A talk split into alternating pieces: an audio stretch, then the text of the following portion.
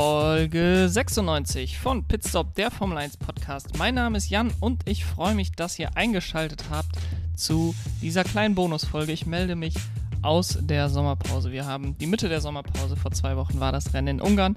In zwei Wochen ist das Rennen in Belgien. Wenn ihr das hier hört, ist, ist es vielleicht auch schon Montag und es sind äh, nicht mehr ganz zwei Wochen bis zum Rennen in Belgien.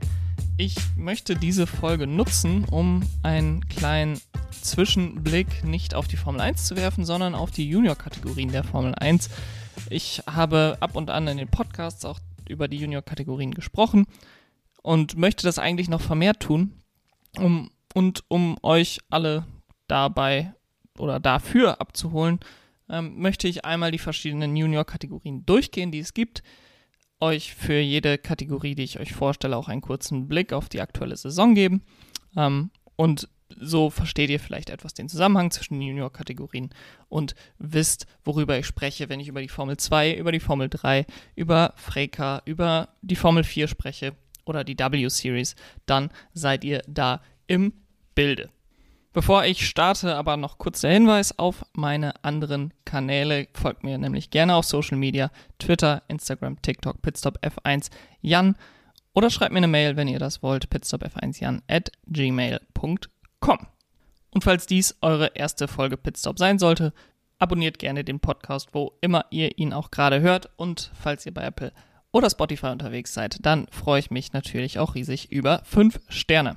Dann lasst uns reinstarten in die Welt der Formel Junior Kategorien und wir starten dort mit der wahrscheinlich bekanntesten und auch der größten und der wichtigsten Junior-Kategorie. Und das ist die Formel 2.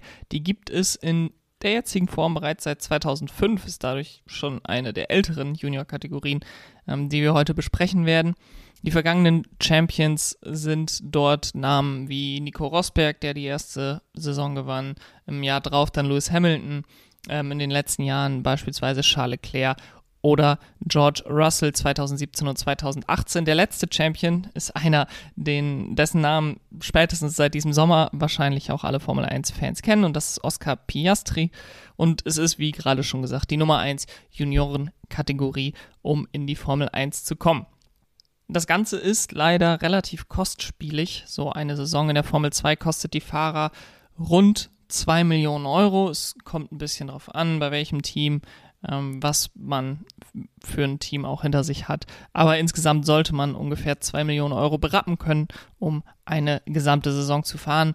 Viele Fahrer können auch nicht direkt eine ganze Saison äh, bezahlen, fahren dann die ersten Rennen in der Hoffnung, gut abzuschneiden, um dann neue Sponsoren für sich zu gewinnen, die dann die restliche Saison noch finanzieren. Ähm, das ist allerdings auch immer natürlich eine riskante Strategie. Die beste Strategie, die natürlich nicht für alle funktioniert, ähm, da es dort auch nur begrenzte Plätze gibt, ist ein Platz in einer Formel 1 Akademie zu bekommen, beispielsweise von Mercedes, von Red Bull, von Ferrari, ähm, Williams oder Alpine. Ähm, die haben alle ihre großen ähm, Akademien, wo sie junge Talente fördern und genau das sind dann die Plätze, die eben dann auch die Fahrer in die Formel 2 bringen, wenn natürlich die Leistungen dementsprechend auch gut sind. Und so sind wir in der Saison 2022 bei 24 Cockpits auch mit 12 Akademiefahrern dabei, die für die verschiedenen Akademien fahren. Ähm, in Insgesamt 14 Runden, die alle im Rahmenprogramm der Formel 1 stattfinden. Ich sage 14 Runden, weil es nicht 14 Rennen sind, sondern es sind dann 28 Rennen, denn wir haben ein Wochenendformat, in dem wir am Freitagabend bereits das Qualifying haben, in Abgrenzung zu der Formel 1 natürlich. Ähm, dann am Samstag das Sprintrennen, wo die Top 10 aus dem Qualifying umgekehrt werden, also der 10.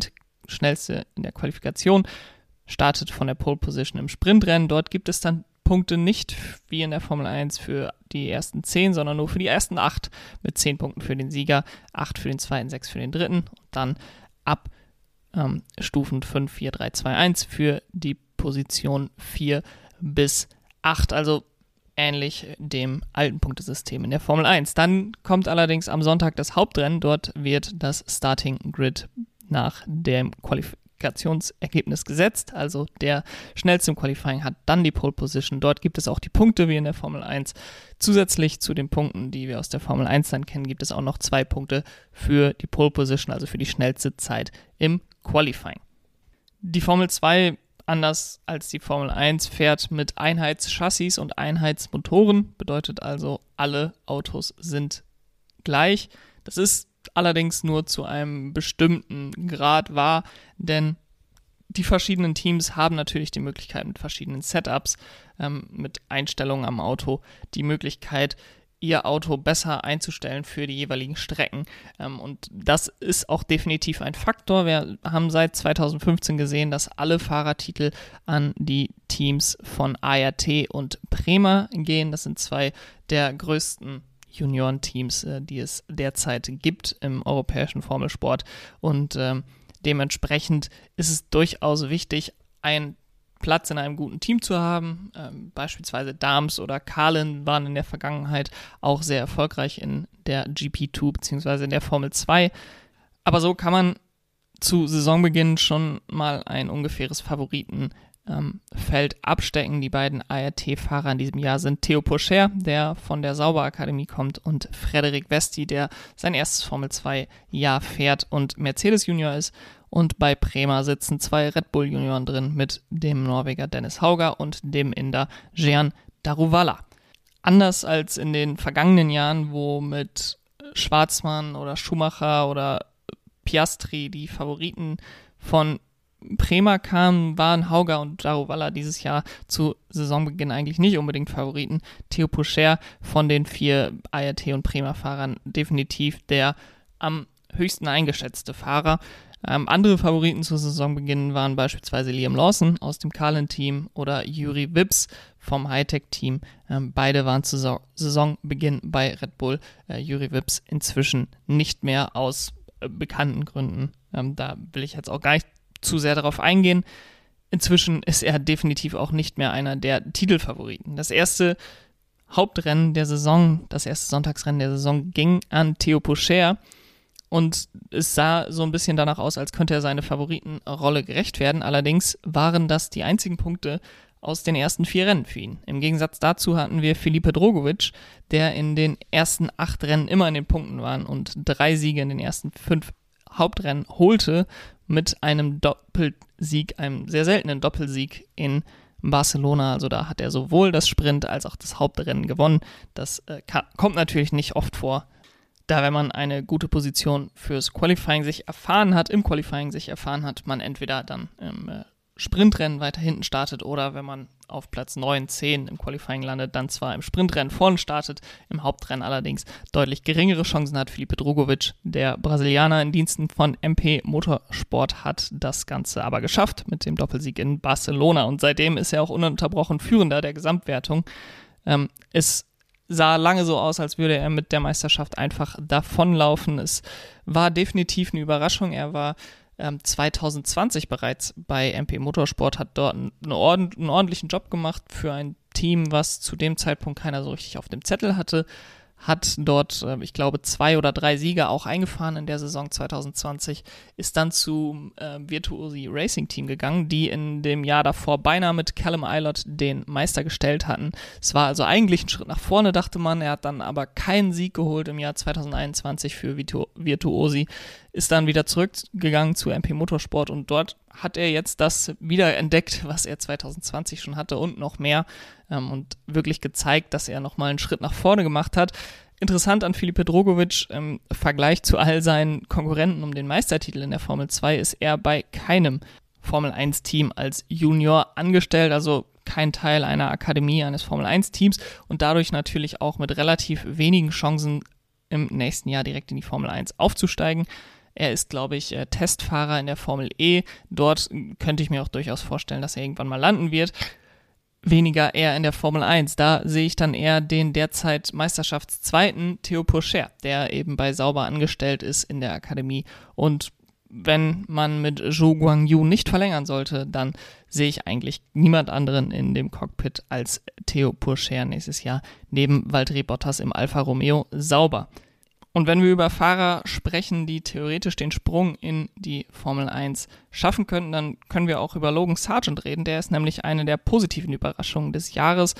Aufgrund fehlenden Geldes ist er nach der sehr starken Vizemeisterschaftssaison 2020 oder Dritter wurde er, glaube ich, am Ende äh, sogar ganz knapp ähm, in der Formel 3 nicht aufgestiegen in die Formel 2 im Jahr 2021. Ist ein weiteres Jahr dort geblieben, hat dann im letzten, ich glaube Oktober oder November bei der Williams Akademie unterschrieben und wurde dann befördert in die Formel 2 mit dem Geld von Williams in den Kahlen neben Liam Lawson und er hat dann auch das Beste draus gemacht, hat sowohl in Silverstone als auch in Spielberg die Pole Position geholt, das, den Rennsieg im Hauptrennen geholt und sich so ein bisschen in das Meisterschaftsrennen reingebracht. Allerdings hat er dann in Ungarn relativ wenig Punkte geholt. Ähm, das letzte Hauptrennen vor der Sommerpause ging dann wieder an Theo Pocher und der verkürzte dann damit die Führung von Filipe Drogovic, der eigentlich schon meilenweit weg war, auf nur noch 21 Punkte. Nach der Sommerpause ist es also dann deutlich knapper zwischen den beiden. Filipe Drogovic führt weiter in die Meisterschaft an mit 180 Punkten, hinter ihm dann aber der Franzose Pourchaire mit 159, vor dem US-Amerikaner Logan Sargent 119 und Enzo Fittipaldi, der Bruder von Pietro und Enkel, glaube ich, ist es, von Emerson Fittipaldi mit 100 Punkten auf Platz 4. Der restliche Kalender für die Formel 2 Saison 2022 sieht jetzt den Tripleheader in Belgien, den Niederlanden und Italien ähnlich wie bei der Formel 1 vor. Dann eine längere Pause, bis es dann zum Saisonfinale im November nach Abu Dhabi geht. Ähm, meine Vorhersage, wenn ich jetzt tippen müsste, ist zwar immer noch Felipe Drogovic der Favorit, aber ich glaube, dass Theo Pocher das Momentum aus der Sommerpause mitnehmen kann und bis Saisonende sich in eine Position bringt, in der er die Formel 2 Meisterschaft holen wird und dann auch in den Saubersitz im nächsten Jahr aufsteigen wird. Was natürlich bei der Betrachtung dieser Ergebnisse immer auch ein wichtiger Faktor ist, ist wie viel Erfahrung die jeweiligen Fahrer mitbringen. Felipe Drogovic, ich habe es gerade schon gesagt, der ist bereits 2020 in der Formel 2 gefahren, hat dann letztes Jahr ein weiteres Jahr gemacht und ist jetzt in seiner dritten Saison da. Äh, das ist dann meistens wirklich die letzte Saison der Fahrer zumindest, die ähm, nicht unendlich viele Geldressourcen haben im Hintergrund wie beispielsweise Nicolas Latifi, der glaube ich vier oder fünf Saisons in der Formel 2 gefahren ist, bevor er aufgestiegen ist.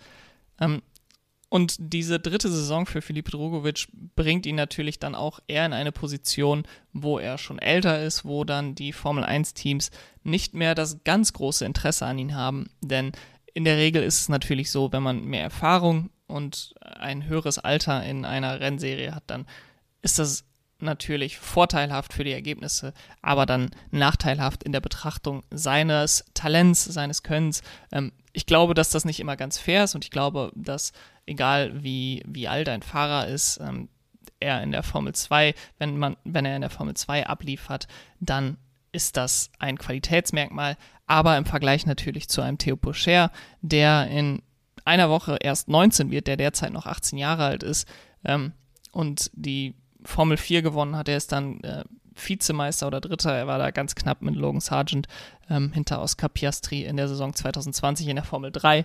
Ähm, und dann letztes Jahr, mh, mm, ja, Kennenlernjahr, sage ich mal, in der Formel 2 gehabt, nachdem es eigentlich die ganze Zeit für ihn bergauf ging.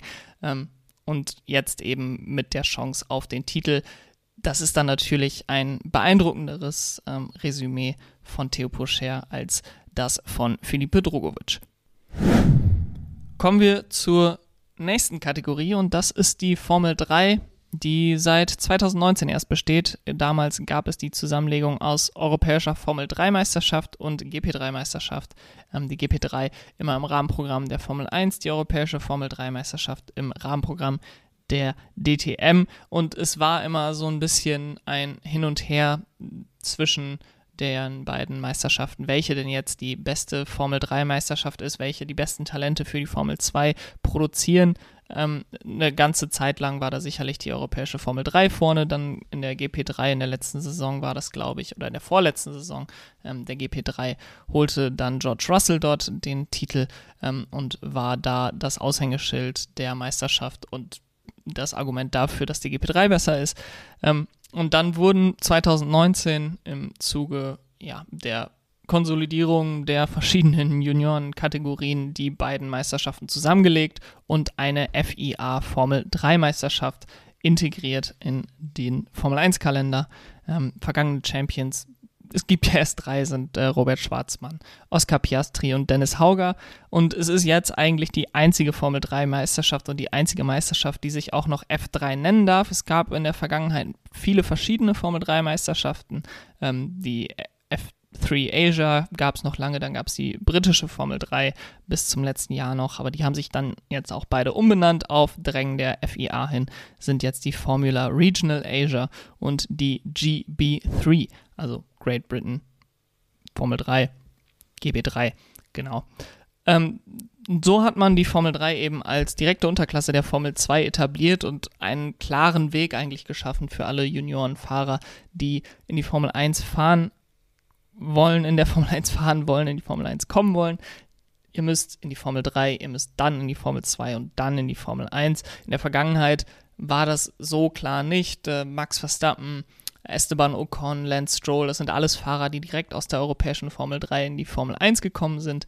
Ähm, inzwischen kann ich mir kaum noch Fahrer vorstellen, die diesen Schritt machen. Natürlich auch auf, aufgrund der veränderten Superlizenzpunkte, ähm, aber eben auch dadurch, dass ein klarer Weg geschaffen wurde für alle Fahrer. Formel 3, Formel 2, Formel 1. Die Kosten sind in der Formel 3 auch nicht ohne, äh, zwar deutlich günstiger als in der Formel 2, dennoch muss man noch rund eine Million Euro pro Saison äh, berappen für so eine Saison.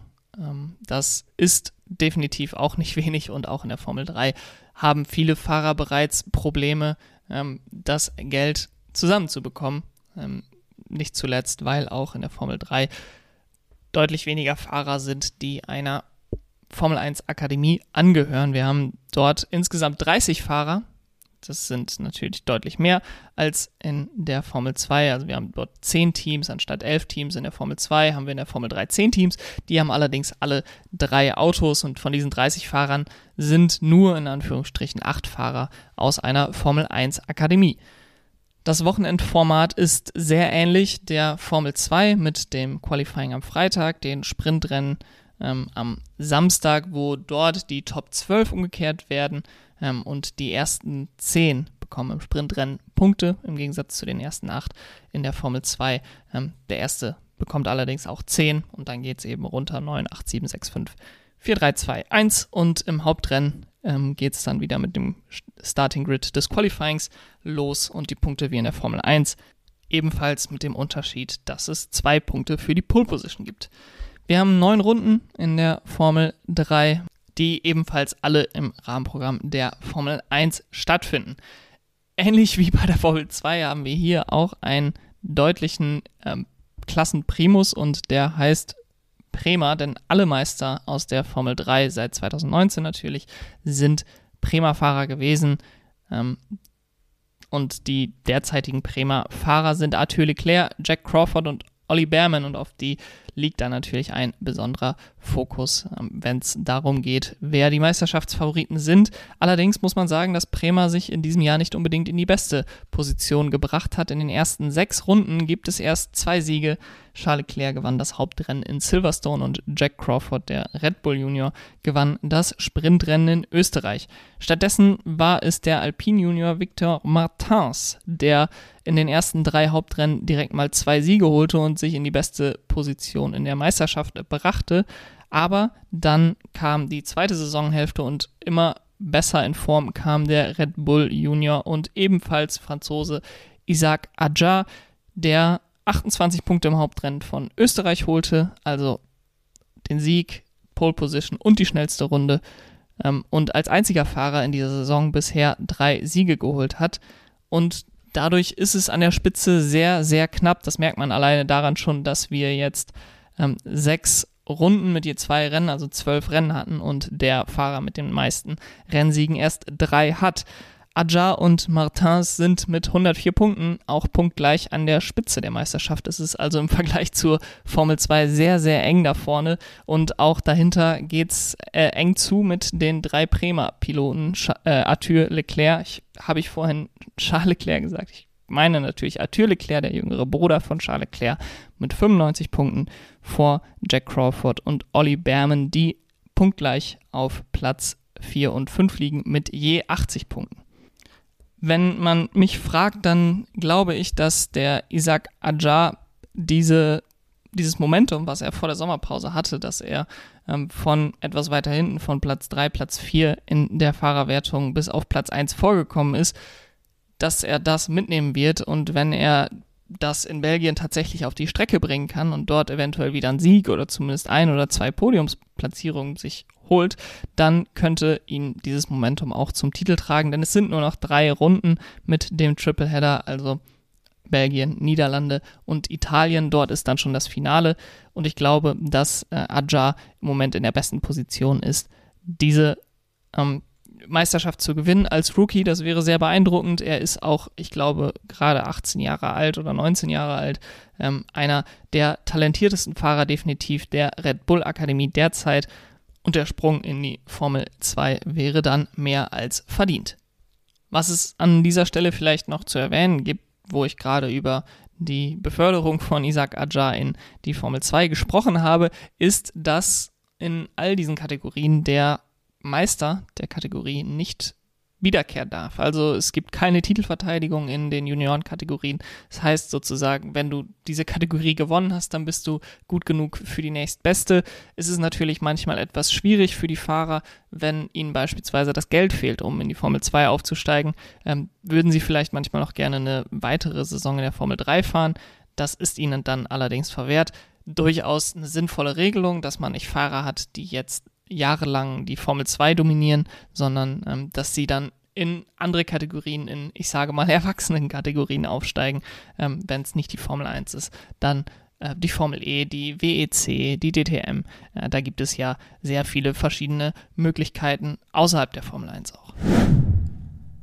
Kommen wir nun zu der ersten Juniorenserie, die außerhalb des ganzen Formel 1-Zirkus stattfindet und zumindest hauptsächlich stattfindet. Und das ist die sehr kurz genannte Formula Regional European Championship bei Alpine, kurz auch FRECA genannt. Die gibt es hm, seit 2019 beziehungsweise seit 2021 in der aktuellen Form. 2019 wurde der ähm, Formula Regional European Championship ähm, gegründet und dann gab es 2021 zur Saison 2021 den Zusammenschluss mit dem Formel Renault Eurocup, um eben die Formula Regional European Championship bei Alpine zu gründen. Die vergangenen Champions des äh, der European Championship sind Frederik Vesti, Gianluca Petekov und Grégoire Saucy. Ähm, und das Ganze ist eigentlich dadurch entstanden, dass 2019 ja auch die Formel 3 Serien, also die europäische Formel 3 und die GP3 zusammengelegt wurden und man dadurch natürlich einen größeren Sprung geschaffen hatte zwischen der Formel 4 und der Formel 3 so dass die FIA dann gesagt hat, okay, wir brauchen irgendwie einen Zwischenschritt zwischen der Formel 4 und der Formel 3, um den Sprung etwas weniger groß zu machen. Klar, die Top-Talente können immer noch den Sprung machen von der Formel 4 in die Formel 3, wie zuletzt gesehen bei äh, Theo Pocher oder Olli Berman in diesem Jahr. Aber die meisten Fahrer sollten vielleicht erstmal den Schritt in eine Formel 3 Kategorie gehen. Es ist eine Formel 3 Kategorie, die Chassis sind Formel 3 Chassis, ähm, die allerdings nicht dann direkt die FIA Formel 3 ist, die im großen Formel 1 Zirkus stattfindet. Die Freka findet als Supportserie von diversen Kategorien statt, zuletzt die WEC in Spa, aber auch Formel 1 Support in Monaco beispielsweise gab es durch die Freka-Serie. Ähm, und wenn man den Kostenpunkt betrachtet, dann ist das etwas weniger als in der Formel 3, aber auch nahezu einer Million Euro pro Saison, die man dort berappen muss, um mitfahren zu können. Das Wochenendformat ist im Vergleich zu der Formel 2 und der Formel 3 etwas anders, denn hier gibt es zwei Qualifying Sessions und diese Qualifying Sessions sind dann auch noch jeweils unterteilt in Gruppe A und Gruppe B. Es gibt insgesamt 36 Fahrer. 18 Fahrer starten in Gruppe A, 18 Fahrer in Gruppe B.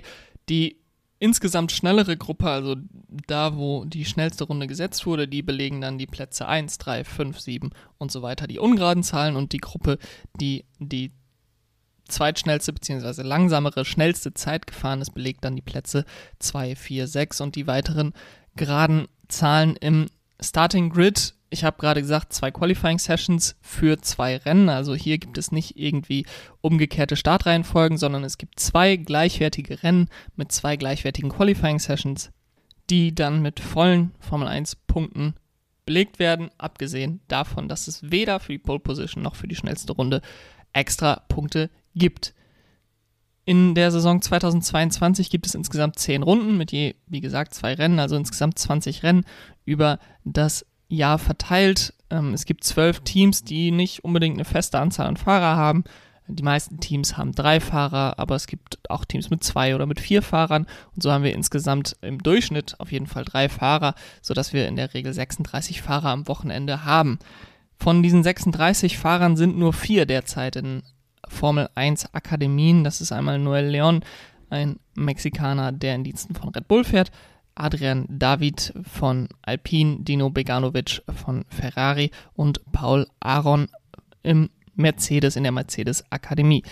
Die übrigen Fahrer sind natürlich keine schlechten Fahrer oder qualitativ schwächere Fahrer, sondern oftmals eben auch Fahrer, die noch versuchen, in einer Akademie Platz zu finden. Ähm, wir haben sicherlich eine, einige interessante Namen, einige bekannte Namen, auch durchaus schon mit Sebastian Montoya, dem Sohn von Juan Pablo Montoya, und Dudu Barrichello, dem Sohn von Rubens Barrichello. Und als deutscher Podcast soll auch nicht unerwähnt bleiben, dass wir mit Tim Tramnitz ein relativ vielversprechendes Talent aus Deutschland auch in der Frika haben, der Zweiter in der deutschen und der italienischen Formel 4 im letzten Jahr wurde hinter Olli Berman und jetzt in der Formula Regional antritt. Die Serie ist traditionell nicht unbedingt eine Rookie-Serie, was so viel bedeutet wie es ist sehr selten, dass ein Rookie wirklich hier um den Titel mitfahren kann und es gibt sogar eine eigene Rookie-Wertung, um eben zu zeigen, welche Rookie-Fahrer die besten waren, ähm, da das oftmals nicht wirklich reflektiert wird in der Gesamtwertung. Wenn wir uns den Verlauf der Saison 2022 angucken, dann sind wir in die Saison eigentlich reingegangen mit einem klaren Favoriten und das war Adrian David, der letztes Jahr Zweiter wurde in der Gesamtwertung im, äh, in der Akademie von Alpine fährt und damit klar, als klarer Favorit reinging, allerdings einen wenig konstanten Saisonverlauf bisher hatte. Er hatte ein doppeltes Podium in Monaco, das hat ihn so ein bisschen in die Meisterschaft zurückgebracht, aber ansonsten noch deutlich hinter den Erwartungen zurück. Stattdessen hatten wir den Ferrari Junior Dino Beganovic, der zu Saisonbeginn in den ersten sieben Rennen nie schlechter war als Zweiter. Also ich glaube, er hat vier Siege, drei zweite Plätze ähm, geholt in den ersten sieben Rennen und hat sich dadurch natürlich direkt mal weit nach vorne katapultiert in der Fahrerwertung. Er hatte dann so ein bisschen einen Durchhänger in der Mitte der Saison. Ähm, Gabriele Mini und Paul Aron kamen ihm dann deutlich näher auf den Plätzen 2 und 3 in der Fahrerwertung. Aber dann am vergangenen Rennwochenende in Spa holte er dann sowohl einen Sieg als auch einen dritten Platz, wodurch er seinen Vorsprung wieder auf 41 Punkte erhöhen konnte vor der Sommerpause. Da es für alle Rennen volle Punkte gibt, also bei noch drei verbleibenden Runden äh, sechs Vollpunktzahlrennen gibt, sind 41 Punkte noch nicht genug, um sagen zu können, dass Dino Beganovic jetzt definitiv die Meisterschaft gewinnen wird. Es war allerdings aus meiner Sicht ein sehr positives Zeichen für ihn, dass er in Spa wieder zurück zu seinen gewohnten Platzierungen, Platz 3 und Platz 1, kommen konnte und dass es eigentlich seine Meisterschaft ist, die es zu gewinnen gilt für ihn. Es wäre schon ein krasser Kollaps, wenn er diese Führung jetzt nicht ins Ziel bringen könnte. Der deutsche Tim Tramnitz liegt derzeit, ich glaube, auf dem zwölften Platz in der Gesamtwertung, auf jeden Fall auf dem dritten Platz in der Rookie-Wertung und hat in den letzten drei Rennen einen vierten Platz, einen siebten und einen achten Platz geholt, was sehr beachtliche Ergebnisse sind. Der vierte Platz in Ungarn war auch der Sieg in der Rookie-Wertung. Und ich würde mir wünschen, dass er diese Konstanz, die er jetzt in den letzten paar Runden entwickelt hat, auch weiterführen kann nach der Sommerpause und so sich vielleicht in Position für entweder höhere Aufgaben oder für einen noch besseren Sitz im nächsten Jahr positionieren kann. Und das Nummer 1 Ziel sollte natürlich immer sein, die Unterstützung einer Formel 1 Akademie zu bekommen. Ähm, das wäre dann natürlich noch das Sahnehäubchen obendrauf. So, das waren jetzt eigentlich die drei wichtigsten Juniorenkategorien. Dahinter muss man dann sagen, gibt es nicht so wirklich eine klare Aussage, welche Juniorenkategorie die wichtigste ist, um in die Formel 1 zu kommen. Klar kann man sagen, IndyCar ist äh, ein Sprungbrett in die Formel 1, Formel E, auch die WEC und die Superformula in Japan. Die würde ich allerdings alle an dieser Stelle außen vor lassen, da das alles keine Juniorenkategorien per se sind und Erwachsenenkategorien sozusagen sind. Also wo es dann wirklich auch um Sponsorengelder, um Cockpits gibt, Erwachsene gegen Erwachsene fahren und wir nicht wirklich diesen die Charakteristik einer Juniorenserie haben. Ähm, dann gibt es viele verschiedene Juniorenkategorien, die auch dedizierte Juniorenkategorien sind. Ähm, beispielsweise die Indie Lights, die Euro Formula Open, die Super Formula Lights.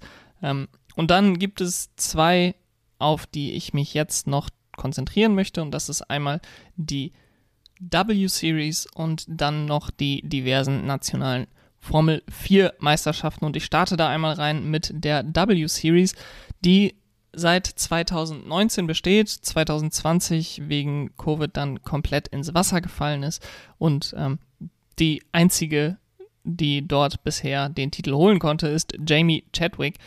Die W-Series ist natürlich, falls euch das nicht bekannt ist, erwähne ich das an dieser Stelle nochmal, eine Möglichkeit, die geschaffen wurde extra für Frauen, ähm, sich in dem Formel 1 Kontext zu präsentieren, in Formel 3 Autos zu präsentieren. Das sind die gleichen Chassis wie in der Formel 3 mit einem etwas schwächeren Motor. Ich glaube, es ist ein 1,6 Liter ähm, Motor im Gegensatz zu einem 2 Liter Motor in der Formel 3.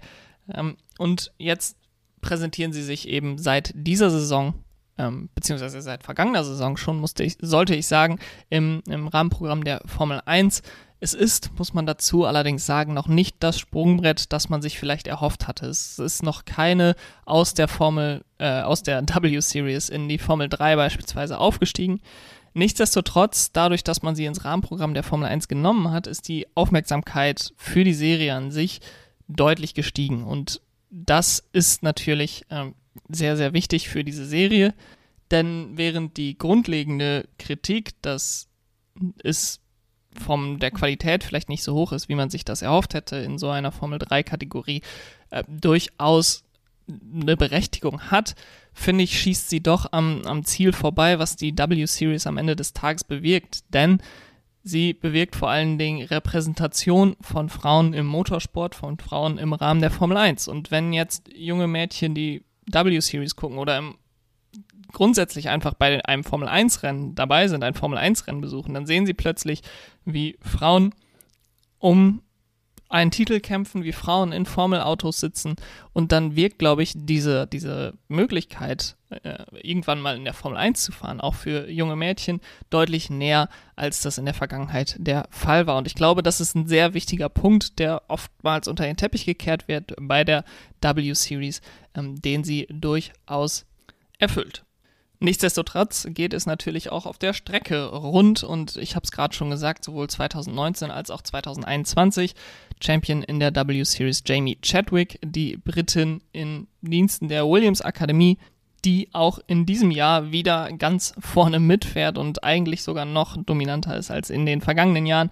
Sie hat in den ersten sechs Rennen gewonnen, gewonnen, gewonnen, gewonnen, gewonnen und dann im letzten Rennen den zweiten Platz erreicht. Sie hat nach den ersten sechs Rennen bereits mehr als doppelt so viele Punkte wie Platz 2 und Platz 3. Die Hoffnung ist jetzt natürlich für Chadwick und grundsätzlich für die Serie, dass sie ihre letzte W-Series-Saison fahren wird und dann auf dem Weg in eine andere Kategorie ist und dadurch eben auch das Potenzial der ganzen Serie entfaltet, wenn es wirklich ein Sprungbrett ist für Cockpits in anderen Serien, in der Formel 3 in Freka.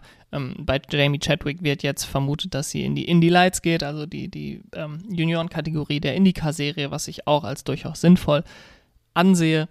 Die W-Series hat einige junge Fahrerinnen jetzt auch dabei, die sich sicherlich in den nächsten Jahren auch noch anbieten werden für andere Kategorien und ich hoffe, dass sie das dann auch liefern kann, diese Serie, dass ähm, sie als Sprungbrett wie gelten kann für junge Fahrerinnen, die dann beispielsweise in die Freka kommen wollen, die in die Formel 3 kommen wollen. Und äh, ich bin zuversichtlich, dass auch die Qualität in den kommenden Jahren weiter steigen wird.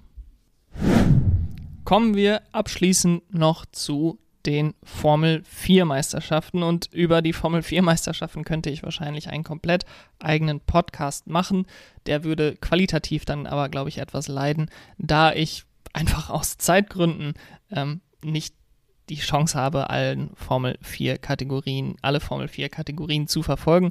Denn es gibt derzeit laut Wikipedia 15 von der FIA anerkannte nationale und regionale Formel 4 Meisterschaften. Nächstes Jahr kommt dann noch die tschechische Formel 4 dazu. Man muss dazu sagen, dass von diesen 15 Formel 4 Meisterschaften nicht alle den gleichen Stellenwert haben und es da durchaus unterschiedliche Qualitätsstufen gibt, gehen wir einmal durch die wichtigsten durch und da muss man als allererstes die italienische Formel 4 nennen. Das ist, glaube ich, mit Abstand die qualitativ hochwertigste Formel 4 Meisterschaft, die wirklich Jahr für Jahr immer richtig starke Fahrer hervorbringt, die dann in der Formel 3 ähm, in der Freka antreten. Frühere Champions sind unter anderem der erste Champion 2015 Lance Stroll gewesen. Ähm, dann hatten wir Marcus Armstrong, Enzo Fittipaldi und zuletzt eben auch Dennis Hauger und Olli Berman. Die zweitwichtigste Formel 4 Meisterschaft, ich glaube, da sind sich auch alle drüber einig, äh, ist die ADAC Formel 4.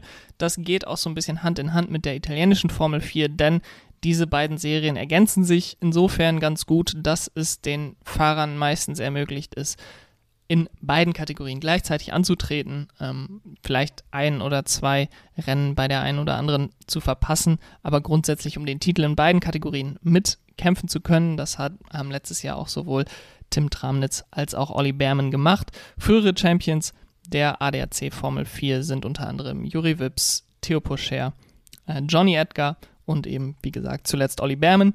Die ADAC Formel 4 fährt immer im Rahmen der ADAC GT Masters. Falls ihr also mal daran interessiert sein solltet, die ADAC GT Masters zu schauen oder grundsätzlich einfach an der ADAC Formel 4 interessiert seid, dann könnt ihr dort für einen relativ erschwinglichen Preis so ein Wochenende mal beiwohnen und neben der qualitativ sehr guten ADAC GT Masters auch die ADAC Formel 4 direkt mitverfolgen. Und nach diesen beiden italienischen und der ADAC Formel 4, den beiden Top Formel 4 Meisterschaften, gibt es noch ein breites Feld, wo ich dann nochmal zwei rausgepickt habe.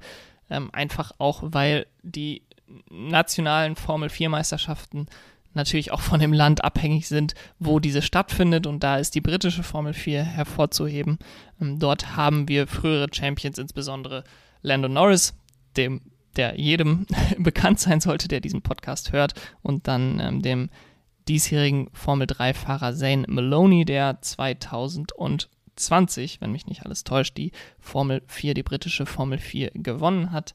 Die britische Formel 4, wenn mich nicht alles täuscht, immer im Rahmenprogramm der BTCC. Und dann haben wir zum Abschluss noch die französische Formel 4, die sich insbesondere dadurch auszeichnet, dass dort äh, oft die Red Bull Junioren eingesetzt werden, im Gegensatz äh, zu den anderen Formel 4 Meisterschaften. Auch in diesem Jahr ist es wieder so, dass einige Red Bull Junioren in der Formel 4, französischen Formel 4 mitfahren. Frühere Champions unter anderem der Alpine Junior Caio Colette und der Red Bull Junior Ayumu Iwasa und der ähm, schon eben im Freka-Teil angesprochene Adrian David. Grundsätzlich kann man über alle Formel 4 Kategorien sagen, dass sie der perfekte Einstieg sind, der perfekte Übergang sind aus den Kart-Kategorien in die Autoklassen, in die Formelkategorien. Sie sind regional unterteilt, was natürlich mehrere Vorteile hat. Nicht zuletzt, dass eben lokale Talente dort fahren können, wo sie nun mal leben, wo sie nun mal aufgewachsen sind und nicht schon mit 14, 15, 16 Jahren in die weite Welt hinaus müssen und beispielsweise aus Asien, aus Amerika nach Europa müssen oder umgekehrt, um ähm, dort die beste Erfahrung zu sammeln. Das funktioniert natürlich zu einem bestimmten Level. Allerdings habe ich es auch gerade angesprochen, dass beispielsweise Ayumu Iwasa vor zwei Jahren die französische Formel 4 gewonnen hat, äh, beziehungsweise vor drei Jahren die französische Formel 4 gewonnen hat, was für ihn als Japaner natürlich nicht lokal ist. Und es gibt eben diese qualitativen Unterschiede zwischen den verschiedenen Formel 4 Kategorien. Und wenn natürlich da ein Leistungsgefälle vorliegt, dann wollen die Formelakademien natürlich ihre Fahrer in die konkurrenzfähigsten Formel 4 Kategorien bringen, um dann eben besser evaluieren zu können, wie weit ihre Fahrer schon sind. Ich will kurz einmal blicken auf ein paar Fahrer, die ich mir rausgeschrieben habe, die interessant sind, die derzeit eben in der Formel 4 fahren 2022 und da sticht insbesondere ein Talent heraus und das ist Andrea Kimi Antonelli. Das ist ein 15-jähriger Italiener, noch 15 Jahre alt, er wird äh, in Kürze 16 und er führt derzeit sowohl die italienische als auch die deutsche Formel 4 mit weitem Vorsprung an. Also beide Meisterschaften sind ihm kaum noch zu nehmen. Er ist äh, Mercedes Junior bereits seit Kart-Zeiten und wird als der nächste große Name gehandelt, eventuell in fünf, sechs Jahren die Nachfolge von Lewis Hamilton ähm, und der das größte italienische Talent, das wir derzeit in den Formelkategorien haben.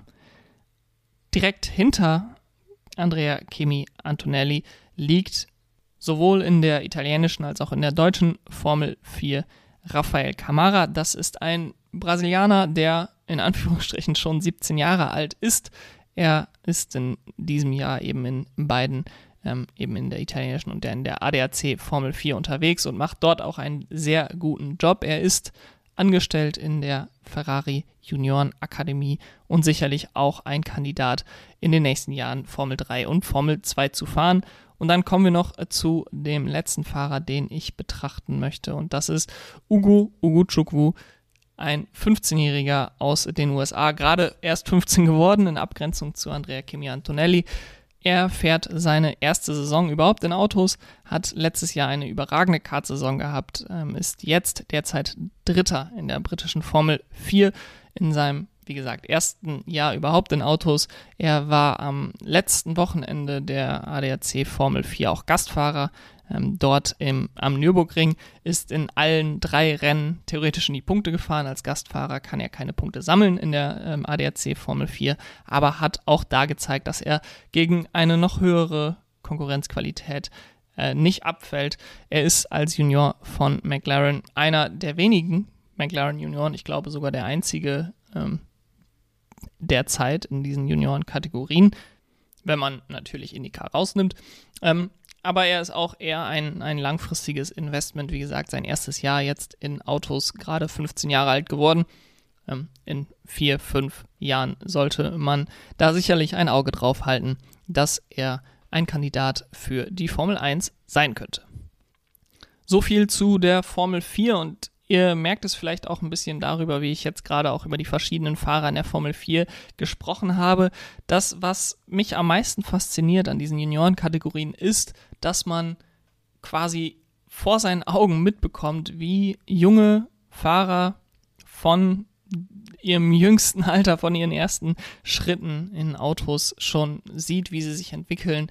Ähm, man einschätzen kann, okay, wie lange ist der Fahrer hier schon dabei, wie lange ist der Fahrer da schon dabei und man wirklich die Geschichte hinter dem Fahrer noch deutlich mehr mitbekommt, als wenn man jetzt einfach nur die Formel 1 betrachten würde und man merkt, aha, dieser Fahrer ist gut, weil er in der Formel 1 gut abliefert. Ähm, man bekommt ein viel breiteres Bild von den Fahrern, die Kandidaten sind für die Formel 1 Plätze auch in diesem Sommer. Und äh, das fasziniert mich einfach unglaublich und äh, macht mir daher unfassbar viel Freude, auch über die Juniorenkategorien zu reden. Dazu kommt, dass wir in vielen Kategorien eben Einheitschassis, Einheitsmotoren haben, ähm, die Leistungen deutlich mehr vergleichbar sind, aber die Rennen teilweise auch deutlich spannender sind als, der, als in der Formel 1, weil von Wochenende zu Wochenende wirklich jemand anderes vorne liegen kann und es dann darum geht, über die Saison hinweg konstant Punkte zu holen, auch wenn man nicht komplett vorne wegfahren kann. Wenn ihr noch mehr über die verschiedenen Formelkategorien wissen wollt, wenn ihr noch Fragen habt, dann könnt ihr mich über Social Media erreichen, ähm, Twitter, Instagram und TikTok pitzopf1 Jan oder per Mail auch immer gerne pitzopf1 Jan at gmail.com. Und dann bleibt mir nur noch vielmals Danke zu sagen, dass ihr heute wieder eingeschaltet habt. Ich hoffe, ihr hattet Spaß an dieser Folge, konntet auch ein bisschen was mitnehmen, was ihr vielleicht vorher noch nicht wollt, wusstet. Ähm, und seid dann auch nächste Woche wieder dabei, wenn wir dann aus der Sommerpause wiederkommen, wenn wir dann vorausblicken auf den großen Preis von Belgien. Ich werde selber vor Ort sein, deswegen wird die Folge wahrscheinlich etwas früher kommen, als ihr das gewohnt seid. Ich hoffe, dass wir in diesem Jahr wirklich ein Rennen bekommen, nicht so wie im letzten Jahr das Ganze wortwörtlich ins Wasser fällt. Und dann hoffe ich auf ein gutes Rennen. Dazu aber in der nächsten Woche mehr. Und ich würde mich freuen, wenn ihr dann wieder einschaltet. Aber bis dahin, macht's gut. Ciao.